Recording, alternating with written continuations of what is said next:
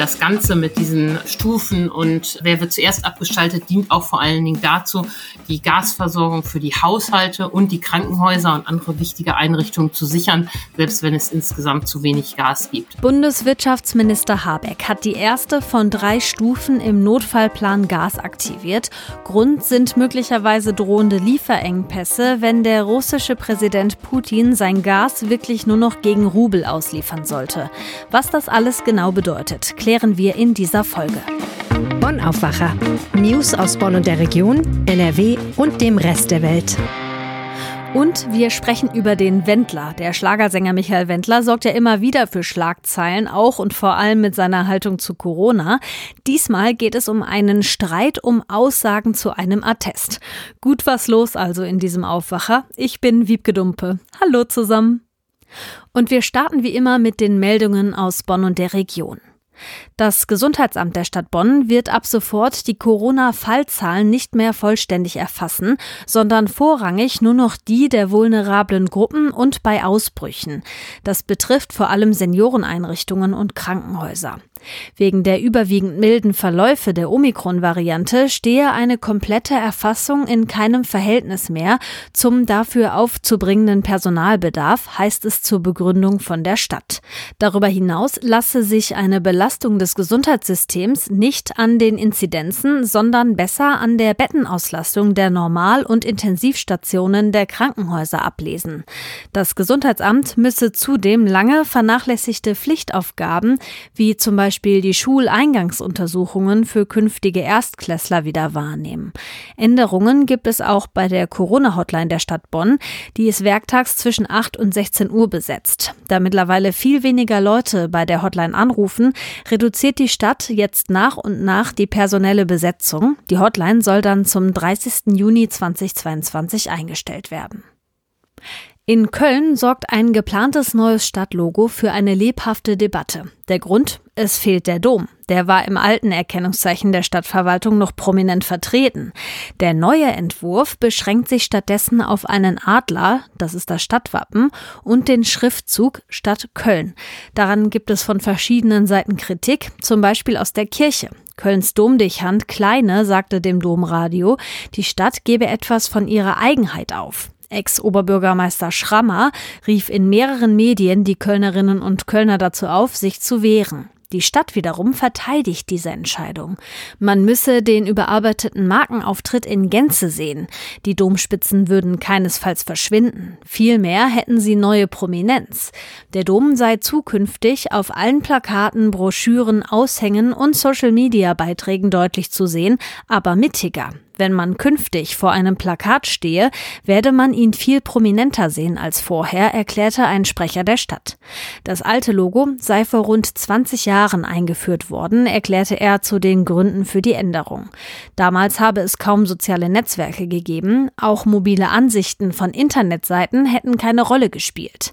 Heute sei das anders. Das Logo von 2002 funktioniere digital nur bedingt. Die Stadt will daher an der Umsetzung festhalten. Von Sommer an soll der neue Markenauftritt der Stadt Köln Schritt für Schritt sichtbar werden.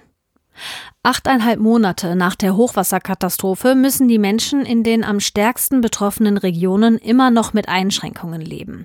Das geht aus einem Abschlussbericht der Bundesregierung zu den Starkregenereignissen in Rheinland-Pfalz, Nordrhein-Westfalen, Sachsen und Bayern von Mitte Juli 2021 hervor. Als Folge des Hochwassers waren 183 Menschen ums Leben gekommen. Dem Bericht zufolge sind die Arbeiten an den zerstörten Leitungsnetzen noch nicht abgeschlossen. In Ausnahmefällen seien daher noch, Zitat, lokal begrenzte Unterbrechungen oder Einschränkungen der Trinkwasserversorgung möglich. Im 4G-Mobilnetz könne es an einigen Standorten Einschränkungen geben, teilweise bestehe kein Zugang zum Festnetz. Die Wassermassen hatten zudem sechs Brücken komplett zerstört und 38 Brücken und zwei Tunnel beschädigt. An 91 Orten waren laut Bericht Straßen durch abgerutschte Hänge unpassierbar geworden. Derzeit gibt es in Nordrhein-Westfalen noch acht Vollsperrungen und neun halbseitige Sperrungen, heißt es in dem Bericht weiter. Die Bonnerinnen und Bonner hamstern weiterhin Lebensmittel infolge des Angriffskrieges Russlands auf die Ukraine. Sonnenblumenöl, Raps und Olivenöl bleiben hoch im Kurs, berichtet eine Mitarbeiterin einer Edeka-Filiale am Konrad-Adenauer-Platz. Aber nicht nur Öl sei gefragt, auch Mehl und Nudeln seien schnell wieder vergriffen. Die Filiale bekomme seit kurzem auch weniger Waren geliefert. Da alle Märkte in der Region mittlerweile mehr bestellen, werde stärker rationiert, sagt die Mitarbeiterin. Das betrifft auch andere Waren. Toilettenpapier werde immer häufiger limitiert, auch andere Weizenprodukte wie Cornflakes ebenfalls. Das liege nicht daran, dass die Produkte tatsächlich knapp würden, vielmehr sei dies eine Reaktion darauf, dass einzelne Märkte mehr bestellen. Es solle so verhindert werden, dass ganze Märkte selbst zu Hamsterern werden. Und unser erstes Thema hat auch mit den Auswirkungen des Krieges zu tun. Ich finde ja die Vorstellung davon, dass ich die Heizung anmache und es einfach kalt bleibt, echt nicht witzig. Jeder von euch, der im Winter schon mal einen Heizungsausfall miterlebt hat, wird mir da sicherlich zustimmen. Und ich stelle es direkt zu Beginn mal klar, ein flächendeckender Ausfall droht uns auch nicht. Aber klar ist, wir sind abhängig von russischem Gas, auch beim Heizen. Und wenn das nicht mehr fließen sollte, dann bleibt die Bude eben kalt. Wegen des Streits darum, dass der russische Präsident Putin für Gas aus seinem Land jetzt eigentlich nur noch Rubel und keine andere Währung mehr akzeptieren will, hat Bundeswirtschaftsminister Habeck die erste Frühwarnstufe im Notfallplan Gas ausgerufen. Was das für uns bedeutet, das bespreche ich jetzt mit Antje Höning. Sie leitet die Wirtschaftsredaktion bei der Rheinischen Post und ist jetzt zu Gast im Aufwacher. Hallo Antje. Hallo Wiebke. Notfallplan, ne? Das klingt ja erstmal ziemlich bedrohlich. Was genau ist denn dieser Notfallplan Gas eigentlich? Ja, das ist ein langes Papier, das schon äh, immer in den Schubladen gelegen hat und wo notiert ist, was zu tun ist, wenn ein Lieferengpass droht, wenn es Probleme gibt oder gar einen Lieferausfall gibt. Als man den aufgeschrieben hat, hat man eher an so Sachen gedacht wie ganz viel Bedarf, ganz kalt im Winter. Aber nun nutzt man diesen Plan, um sich auf dieses Unvorstellbare, den Krieg und den damit verbundenen russischen Gaslieferstopp, der drohen könnte, vorzubereiten. Ich betone nochmal könnte. Ähm, was heißt denn das jetzt für uns hier in NRW, also dass der Wirtschaftsminister diese Frühwarnstufe ausgerufen hat? Genau, dieser Plan enthält drei Stufen und der Bundeswirtschaftsminister Habeck hat jetzt die erste Stufe ausgerufen und das ist sozusagen eine rein äh, vorsorgerische Maßnahme. Jetzt wird ein Krisenstab eingerichtet beim Bundeswirtschaftsministerium mit den Versorgern und der Netzagentur und dieser Krisenstab muss jeden Tag die Lage äh, bewerten und soll damit ganz schnell in der Lage sein, weitere Maßnahmen zu ergreifen. Also wo kriegt man schnell noch Energie her, wenn was klemmt? Aber er ist auch dazu da, um bei einer weiteren Verschärfung der Lage, falls die dritte Stufe ausgerufen werden muss, zu handeln. Und ähm, da in dieser dritten Stufe, da geht's dann richtig zur Sache. Da geht's dann nämlich um die Frage, falls einfach zu wenig Gas da ist, wer wird zuerst abgeschaltet? Und äh, da kommt dann auch natürlich NRW ins Spiel. Die Gespräche dazu laufen schon seit Wochen. Und äh, auch NRW-Unternehmen sind in diesen Gesprächen beteiligt. Es geht immer um die Frage, welches Unternehmen kann man abschalten, wo geht das gar nicht, weil man es braucht. Zum Beispiel ein Beispiel, was wir alle sofort einsehen werden. Äh, die Glasindustrie will man im Moment nicht abklemmen, weil die Ampullen, die Glashersteller für die Impfstoffherstellung produzieren, natürlich weiter dringend benötigt werden, weil die Pandemie ja auch noch nicht vorbei ist. Und welche großen Unternehmen könnte das treffen, wenn wir jetzt schon mal gerade da sind? Ja, da lassen sich alle nicht so ganz in die Karten gucken. Teilweise haben Unternehmen Verträge. Ähm, wenn sie sich abschalten lassen, dann kriegen sie halt günstiger das Gas ähm, vorher. Aber man wird eben auch gucken, wo sind große Verbraucher. Es heißt ThyssenKrupp Steel, also die Stahlwerke ähm, seien da auch in Gesprächen. Der Alu-Hersteller Alu North, mit dem ist die Netzagentur auch in Gesprächen. Man spricht mit allen großen Gasverbrauchern und guckt, was machbar und möglich ist. Das wäre ja dann der Punkt, an dem man in Warnstufe 3 dieses Notfallplans wäre. Jetzt aktuell ist kein Unternehmen davon betroffen und wir Haushalte schon gar nicht, richtig? Ja, genau. Haushalte, um das nochmal ganz klar zu sagen, müssen sich gar keine Sorgen machen. Sie sind sogenannte geschützte Kunden, wie das ähm, in diesem Notfallplan heißt. Und äh, das Ganze mit diesen Stufen und wer wird zuerst abgeschaltet, dient auch vor allen Dingen dazu, die Gasversorgung für die Haushalte und die Krankenhäuser und andere wichtige Einrichtungen zu sichern, selbst wenn es insgesamt zu wenig Gas gibt. Und NRW-Wirtschaftsminister Andreas Pinkwart hat auch noch einmal betont, die Gasversorgung für die ähm, Haushalte sei sicher. Das betont auch Uniper, das Düsseldorfer Unternehmen. Also da gibt es ähm, aktuell ja sowieso noch kein Problem. Noch liefern die Russen und die Haushalte sollen auch äh, die letzte in der Kette sein. Also die letzten Gasmengen, die es gibt, gehen an Haushalte und Krankenhäuser. Was machen denn eigentlich NRW-Politik und auch die Bundespolitik dafür, dass wir unabhängiger werden von dem Gas aus Russland? Ja, da wird ja schon eine ganze ähm, Reihe gemacht. Ähm, das Problem beim, ist beim Gas am allergrößten. Bei Öl ist man schon recht weit. Habeck sagt, Ende des Jahres können wir unabhängig von russischem Öl sein.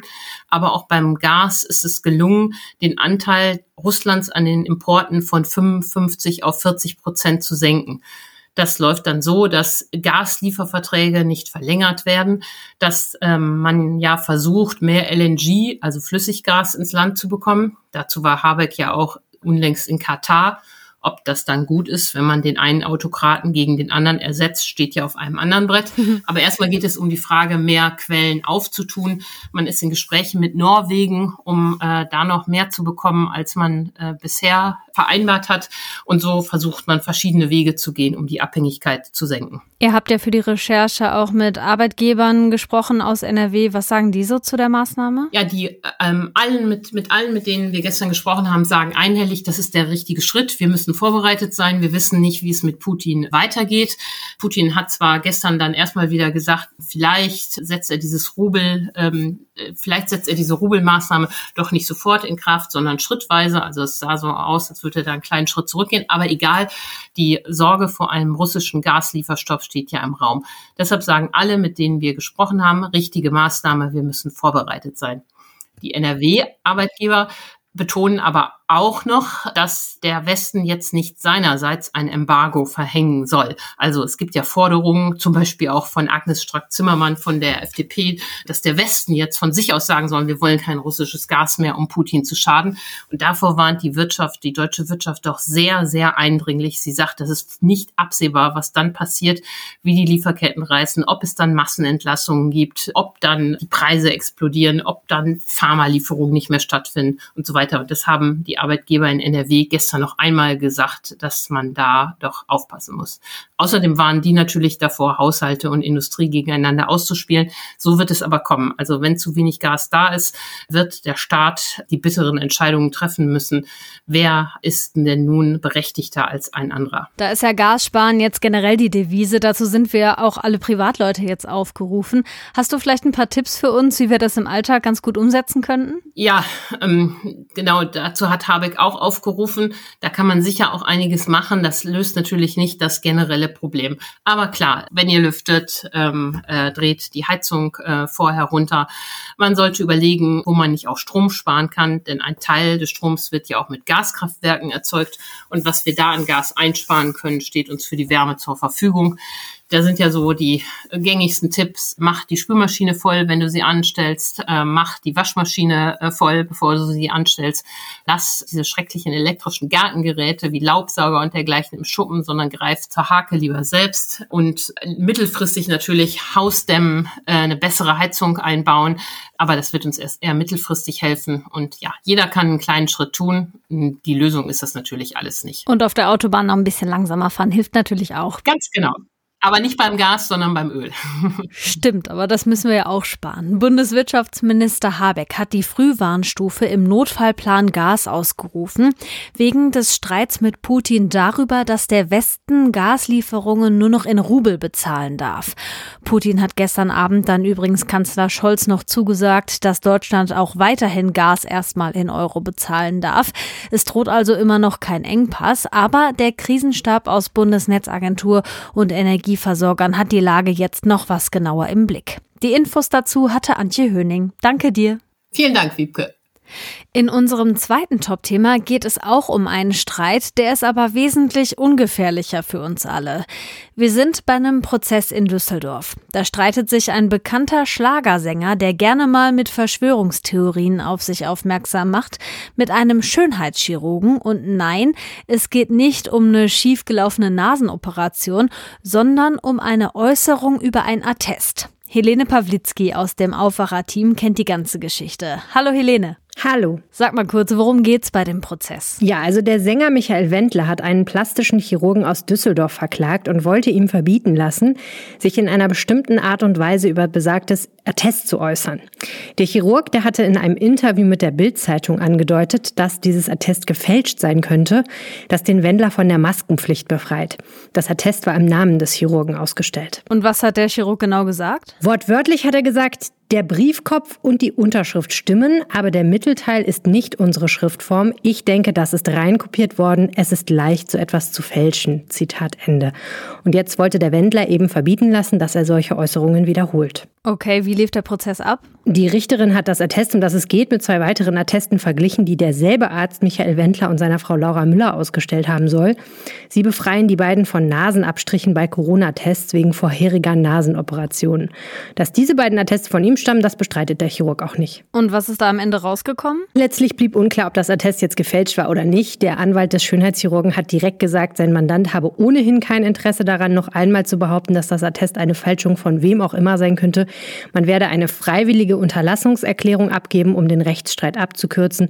Damit hat der Wendler also erreicht, was er wollte. Viel Lärm wieder um nichts also, ne? Einmal mehr möchte man sagen. Michael Wendler ist ja mittlerweile sehr bekannt dafür, dass er falsche Informationen zu Corona verbreitet. Hm. Zuletzt hat er auf Telegram einen Artikel gepostet, in dem behauptet wird, die Impfung verursache AIDS. Ja, und das stimmt natürlich auf gar keinen Fall. Danke, Helene, für die Infos. Sehr gerne.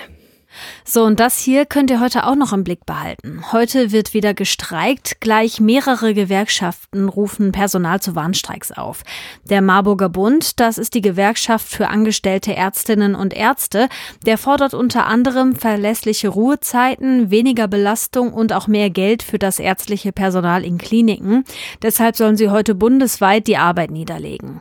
Auch an den Kitas und in Pflege- und Sozialeinrichtungen, zum Beispiel in NRW, wird heute gestreikt. Damit will die Gewerkschaft Verdi den Arbeitgebern mehr Druck machen. Die lehnen bessere Arbeitsbedingungen und mehr Geld für Beschäftigte im Sozial- und Erziehungsdienst nämlich bisher ab. In Düsseldorf soll es dazu auch eine zentrale Kundgebung geben. Die Stadt Köln schickt heute 120 Paletten mit Hilfsgütern nach Kiew. Oberbürgermeisterin Reka hatte dem Kiewer Bürgermeister Klitschko Hilfe angeboten. Die Stadt Kiew hat Reka daraufhin eine Liste mit Dingen geschickt, die dringend gebraucht werden. Und diese Lieferung startet am Mittag am Niederhafen in Köln. Die NRW-Landesregierung will geflüchtete ukrainische Frauen vor Ausbeutung und vor Menschenhandel schützen. Deshalb startet heute in ganz Nordrhein-Westfalen eine Kampagne an Bahnhöfen in den großen Städten. Zum Auftakt wird NRW-Heimat- und Kommunalministerin Scharrenbach außerdem sagen, was die Landesregierung für die Unterbringung von ukrainischen Frauen machen will. Die Agrarminister der Länder sprechen ab heute unter anderem darüber, welche Folgen der Krieg in der Ukraine für die Versorgung der Bevölkerung in Deutschland hat. Dabei geht es auch um die steigenden Preise für landwirtschaftliche Rohstoffe. Außerdem wird es bei dem Treffen um die Nutztierhaltung gehen und um die afrikanische Schweinepest. Das Treffen dauert zwei Tage. In Peking in China steht ab heute eine australische Journalistin vor Gericht. Ihr wird vorgeworfen, Staatsgeheimnisse ans Ausland weitergegeben zu haben. Die in China geborene Journalistin hatte für das chinesische Staatsfernsehen gearbeitet und wurde vor eineinhalb Jahren festgenommen. Sollte sie verurteilt werden, droht ihr als Höchststrafe lebenslange Haft. Und zum Schluss gucken wir noch kurz aufs Wetter. Die warmen Tage sind leider erstmal vorbei. Der Tag startet heute grau, teilweise mit Regen. Im Nordwesten am Abend sogar mit Schnee und Schneeregen. Dazu zwischen 3 und 8 Grad im Flachland. Auf den Bergen was kälter, da sind um die 2 Grad drin. Der Freitag startet dann so ähnlich. Im Laufe des Tages wird es aber trockener bei maximal 5 Grad. Das war der Aufwacher am Donnerstag, den 31. März. Wenn ihr immer auf dem neuesten Stand bleiben wollt, dann abonniert den Podcast, wenn ihr das noch nicht gemacht habt. Und ich mache mal kurz noch Werbung in eigener Sache. Am Samstag gibt es eine Aufwacher Frag mich alles Folge mit einem Imker. Dem habe ich eure Fragen gestellt und selber noch eine ganze Menge über Bienen und Honig gelernt. Hört mal rein, ich würde mich freuen. Mein Name ist Wiebke Dumpe. Tschüss und ja, bis Samstag dann. Mehr Nachrichten aus Bonn und der Region gibt's jederzeit beim Generalanzeiger. Schaut vorbei auf ga.de.